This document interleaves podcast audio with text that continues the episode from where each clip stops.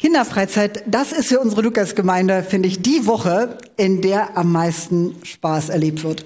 Also ich glaube, ihr kriegt es hier schon mit, was für ein geniales Theater hier jeden Tag hatten, ähm, was für tolle Spiele wir gemacht haben, aber auch wie die Familiengruppenzeiten äh, genial waren.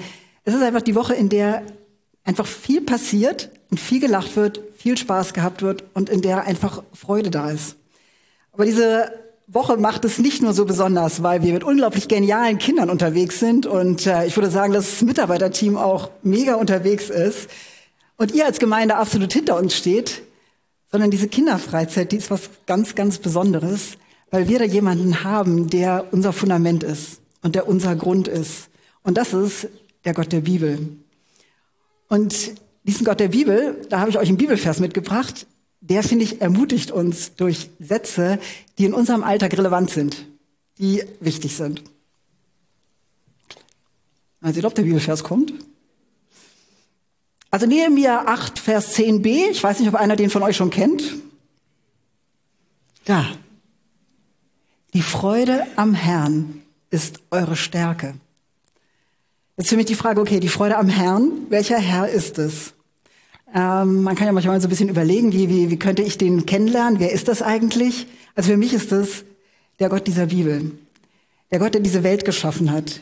Der Gott, der das macht, dass wir leben. Und wenn man mal nach links und rechts guckt, jeder ist geschaffen von ihm. Jeder war ein genialer Gedanke von ihm. Und ist nicht nur ein Gedanke, sondern der wurde sogar zur Wirklichkeit. Er ist Tat geworden. Und das finde ich unglaublich zu wissen, dass dieser Gott der Bibel uns erschaffen hat, jeden Einzelnen, total genial, wenn du auf der Freizeit bist, erlebst du eine Menge unglaublicher Eigenschaften, die Mitarbeiter haben können. Aber ich glaube, auch hier in dieser Gemeinde erleben wir, wie Menschen von Gott einfach gemacht werden und was für wundervolle Eigenschaften wir haben. Aber was unser Part daran ist, es ist schön, dass es diesen Gott gibt, aber es wäre gut, wenn wir ihn kennenlernen würden. Uns kennt er nämlich schon ziemlich genau. Aber die Frage ist, inwieweit lasse ich mich auf diesen Gott ein? Inwieweit will ich Zeit mit ihm verbringen und ich ja, ich mehr ihn kennenlernen. Für mich ist so eine Sache, ähm, ich weiß nicht, wenn man mich so kennt, dann denkt man ja, Christina, die hat hier einen netten Job, die geht ja auch mit den ganzen Leuten auf Kinderfreizeit, das ist ja auch easy. Ähm, allerdings bin ich in einer Familie aufgewachsen, in der ähm, ich eine tolle große Schwester habe, die lebt in England jetzt. Und ich habe auch einen Bruder, der geht in diese Gemeinde, Arvid. Und äh, meine Schwester, äh, die ist super musikalisch. Die hört eine Melodie und hört die zweite Stimme dazu. Ich höre nichts. Ähm, mein Bruder gibt ihnen einen Ball in die Hand. Jo, dann äh, gewinnst du das Spiel. Ähm, und ich war die nette Kleine dazwischen. Die nette Christina. Äh, das Dumme war, viele wussten nicht mal meinen Namen. Ich war die Schwester von. Schöner Titel. Äh, fand ich eine Zeit lang nicht ganz so nett. Ähm, war natürlich auch ein gutes Versteckspiel. Man muss halt, man tritt halt nicht weiter groß auf. Aber die Frage ist, was macht das mit einem? Wer bin ich eigentlich und wie gehe ich mit meinem Leben einfach weiter? Und dann so mit 15, ähm, äh, ich war schon lange Christ, ähm, habe ich so angefangen, okay, wie red ich eigentlich mit meinem Gott? Wie bete ich eigentlich? Was macht das in meinem Leben aus? Und ich habe gemerkt, manchmal war meine Gebetsliste eher vielleicht die Wunschliste an Weihnachtsmann. Ich hätte gerne keinen Platten, wenn ich mit dem Fahrrad fahre. Ich hätte gerne heute den Lehrer mit einer guten Laune. Ich möchte gerne in der Klasse neben jemandem sitzen, der mich nicht nervt. Es könnte aber auch mal Fragen stellen über die Dinge, die mir vielleicht ein bisschen peinlich sind. Ich könnte anfangen, mit Gott über die Dinge zu reden, die mir unangenehm sind und die ich eigentlich gar nicht drüber weiter nachdenken möchte. Dinge, die nicht angenehm sind für mich. Und da habe ich gemerkt, wenn ich anfange und als ich anfing, mit Gott darüber zu reden und zu merken, boah, stehen Dinge an, die mir peinlich sind, Dinge, die ich nicht gut kann, Dinge, an denen ich versagt habe, wo ich nicht geglänzt habe, dann verändert das was in mir. Dann verändert das meine Beziehung zu Gott. Ich lasse ihn in mich rein. Ich lasse ihn rein, mich zu verändern. Und ich merke, dass ich zu einem Gott gehen kann, der nicht einfach irgendwo ist, sondern ein Gott, der mit mir durchs Leben geht.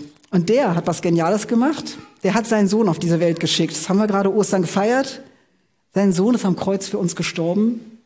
Sein Sohn ist für uns auferstanden. Und mit diesem Sohn kann ich durch mein Leben gehen und der verändert mein Leben.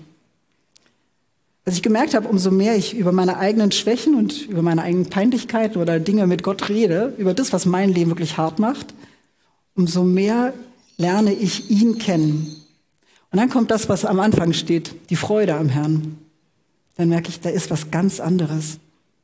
Da ist eine, eine unglaubliche Freude, weil dieser Gott mich kennenlernt, weil dieser Gott mich kennt und ich ihn kennenlernen kann, dass dieser Gott jemand ist, der relevant für mein Leben sein kann. Und ich gemerkt habe in all den Jahren, in denen ich jetzt mit ihm mehr unterwegs bin, diese Freude, die sackt in mir immer tiefer. Ich merke, das geht immer tiefer in mich rein. Ich merke, ich kann immer anders mein Leben leben.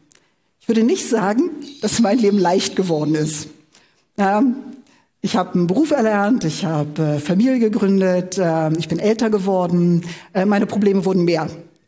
Ähm, es ist jedenfalls nicht so, dass ich sagen kann, boah, ja, Christina läuft auf einer goldenen Bahn. Klar, ich habe diesen genialen Job in dieser Gemeinde, der ist richtig schön, aber mein Alltag, der ist es nicht immer.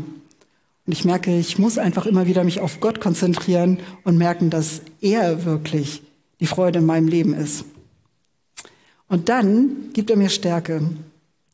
Und diese Stärke, das ist nicht nur eine Stärke, die mich groß und breit macht, sondern dieses Wort, was da in dem Urtext steht, im Hebräischen, das ist ein Begriff, der steht auch für Festung, der steht für sicherer Ort. Das ist ein Ort, der mir Geborgenheit gibt. Und das merke ich, das ändert wirklich was in meinem Leben. Gehe ich wirklich zu diesem Gott?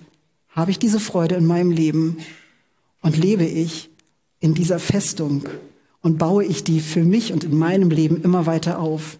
Schaue ich zu meinem Gott, schaue ich zu dem Erlöser, schaue ich zu dem, der mich verändern will. Und das kann ich tun, indem ich bete, tue ich gerne. Das kann ich tun, indem ich in seinem Wort lese, da lerne ich ihn richtig gut kennen. Das lerne ich, indem ich Gemeinschaft habe. Das habe ich hier in dieser Gemeinde und das werden wir auch im Bibelprojekt jetzt wieder haben. Das sind Dinge, die mich einfach wieder herausfordern, auch aus meiner Komfortzone rauszugehen, mit ihm mehr zu wagen und mit ihm in meinem Leben zu leben. Und wenn ihr Kinder habt, habt ihr vielleicht noch so ein paar Dinge im Haus. Dublosteine.